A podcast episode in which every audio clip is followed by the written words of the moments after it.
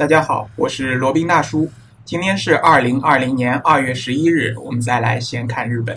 那好像又有较长的一段时间没有更新闲侃日本了，原因呢显而易见啊。最近这段时间真的是大家全中国十四亿人民都经历了一个非常不一样的春节，非常不一样的二零二零。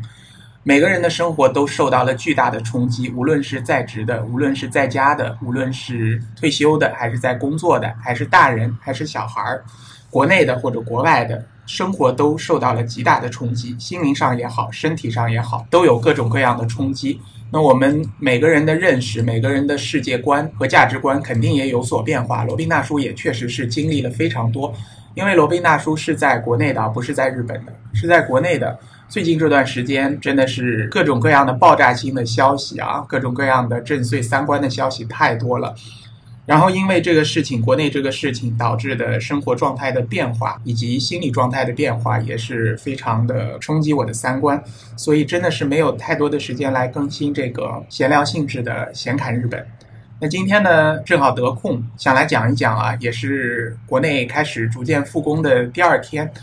还是想来讲一讲日本这个国家。那今天这期节目主要是想讲一讲日本这个国家到底对中国是友善还是不友善？为什么罗宾大叔要讲闲侃日本这个节目？那从这次这件事情可以看出啊，日本这个国家。对于我们来说，确实是非常非常非常友善的。可以说，全世界所有的国家加起来，对于中国的友善度排名进到前三都是不为过的。甚至在我内心当中，我觉得全世界对于中国最友善的国家，日本可以算是 top one 了。为什么？因为这件事情发生以来，日本对于我国的这个政策啊，都是有目共睹的。第一点，在全世界都对中国停航或者部分停航的情况下。日本是坚持不停航，然后呢，在日本，它有一艘游轮嘛，停泊在日本码头这边，然后上面有很多人都已经感染的情况下，日本应该是一百多例。这种情况下，仍然不禁止入境啊，像美国也好像其他那些国家也好啊，全都是禁止入境。你要么在第三国要待十四天以上，要么就索性中国人就不让入境了，要么在签证上做各种限制，反正就是或多或少有各种各样的限制。日本的入境严格意义上有一些些限制，啊，我从这个移民局的小程序上可以看到，到今天为止，到二月十一号为止，日本对于中国的这个入境限制仍然是停留在十四天内在湖北逗留过的，以及持有湖北出具的护照的是禁止入境，但是其他所有中国护照的人群，只要你有日签，仍然是可以入境的。当然，他可能会给你测一个温度啊，测什么之类的。但是这个入境条例可以说是极端极端的宽松了，和全世界其他国家比起来，可能也只有加拿大可以与之比肩的。其他的国家基本上都是关上了国门或者半关上了国门，只有日本还是秉承着一种人道的观念啊，对我们没有关上国门。还有对于国内的援助，无论是援助口罩也好，援助医疗器材也好，还是民间的中国加油也好，武汉加油也好。我觉得都是有目共睹的吧，大家都可以在网上都看到的。他们对于国人，同时也没有什么歧视啊。大家也都听说了，在美国、在欧洲这些国家，有很多针对华人、针对戴着口罩的东亚面孔的人的进行一些歧视性的辱骂或者攻击。在日本是没有听说过、没有发生过的，至少罗宾大叔是没有听说过类似的对。华人对于中国人的歧视啊，就因为这个事件导致的歧视的事件。相反，他们还对孩子也好，对国民也好，都教育啊不要歧视。另外一个，可能大家也听说了，就是日本政府也宣布，如果在日本境内感染上这个病毒的任何的外国人，当然也包括中国人，如果是你感染上了，在日本的一切的治疗费用都是全免的。对于一个外国政府来说，这个事情真的是非常不容易了。他们等于是一种非常包容、非常开阔的心胸来接纳我们。当然是不是会导致在日本国内的感染人数进一步增加，我不确定。但是也从各个方面吧，展现出他对我们国家的一个友善的程度啊。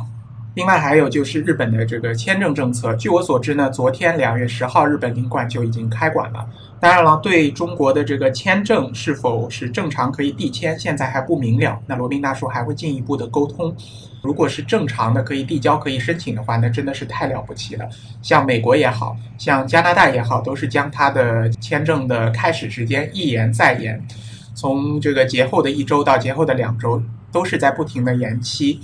那是否在下周还会继续延，我不得而知，但是很大概率也会是继续延期的。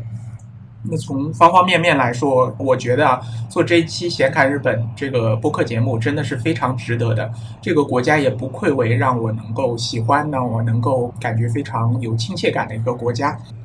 那当然了，一切灾祸都会过去啊，一切黑暗都会过去，我们终将会走过这一页，翻过这一篇。那等到这个事情完结终结的时候，我希望去日本旅游也好，去日本观光也好，甚至移民去日本也好，都至少怀着一颗友善的心，都至少对于日本有一颗感恩的心态吧。去日本，爱护好日本的环境，那控制好自己的手，不要乱扔垃圾，不要随地吐痰，不要污染这个环境。不要带着一种恶意或者说不友善的心态去日本，或者带着一种挑刺的心态去日本。我觉得这是我们每一个普通的人能够做的，将来能够去日本能够做的一些事情。那做了那么多期节目，应该也有两百期了吧？呃，对于日本的方方面面，如果都听过罗宾大叔的节目的小伙伴，应该都有一个大致的了解了。日本这个国家虽然不大啊，那相对于中国的体量只有三十多万平方公里吧，相对于中国是一个小国，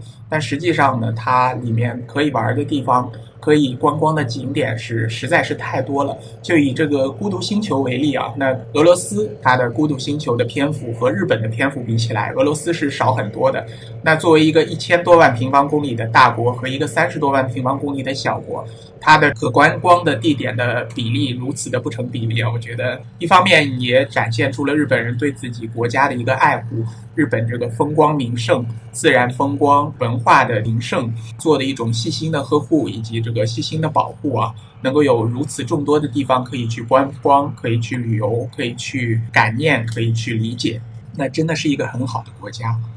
唉，那希望结束以后，大家还是多多申请日本签证去日本玩吧。作为一种报答也好，作为一种放松也好，都是好的，能够给日本带来一些更多的经济方面的支持。能够从其他的方面，能够从经济的方面给予他一种反哺啊，也不愧为他给我们带来如此多的友善了，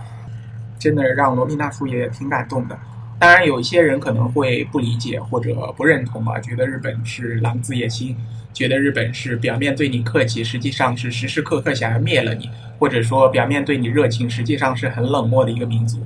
当然了，如果心里有成见的话，你无论说什么，无论做什么，无论证据是如何的充分明显，无论这个证据是否就在他眼前，他也可以做到视而不见的。这个呢，我也从各个方面，我也从接触的各个人当中，也深刻的可以理解到了。那这部分人呢，罗宾大叔也就放弃治疗了。我也希望你不要听我的节目啊，因为我们的三观是如此的不同。你也不要来加我的微信，罗宾大叔是耻于与这些人为伍的。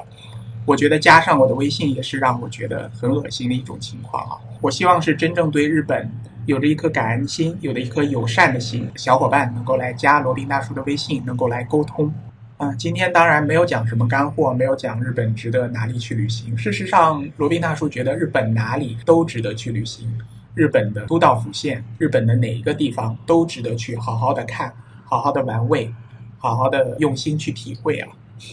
没有如流的人潮，除了少数的一些大城市，包括东京、大阪，只要是离开了这些大城市，哪里呢都没有如织的人流，哪里呢都有清新的空气，哪里呢都有让你放松的自然风光，哪里都有能够让你陷入思考一些文化风光、文化遗迹，甚至长达千年的流传下来的文化遗迹，开了几百年的百年老店，总有能够让你获得一些感知、获得一些感悟的地方。希望大家都能好好的熬过这段时间，希望大家都能去日本好好的体会不一样的生活、不一样的旅行、不一样的风光。那就借日本援助我们的一个医疗物资上写的八个字来结束这一期的闲看日本吧，叫山川异域，风月同天。希望我们都能有一个美好的未来，希望我们都能够享有自己应该得到的美好的生活。好了，那这一期的闲侃日本呢，就先到这里，我们下期再聊。